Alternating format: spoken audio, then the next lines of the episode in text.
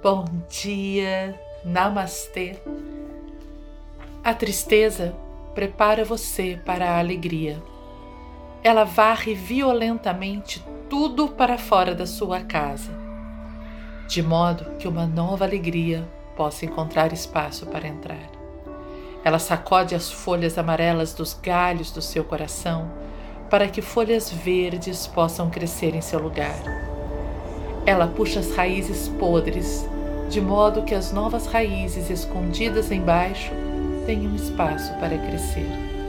Qualquer que seja a tristeza, vivencia sem medo em seu coração. Coisas muito melhores tomarão seu lugar. Poeta Rumi. A tristeza não precisa ser nossa inimiga. Nós podemos acolhê-la em nosso coração quando compreendemos que a vida é feita de picos e vales. E no momento do vale, possamos seguir em paz. O pico virá, a alegria retornará, assim como o sol volta todos os dias para nos lembrar que a vida sempre recomeça. Namastê.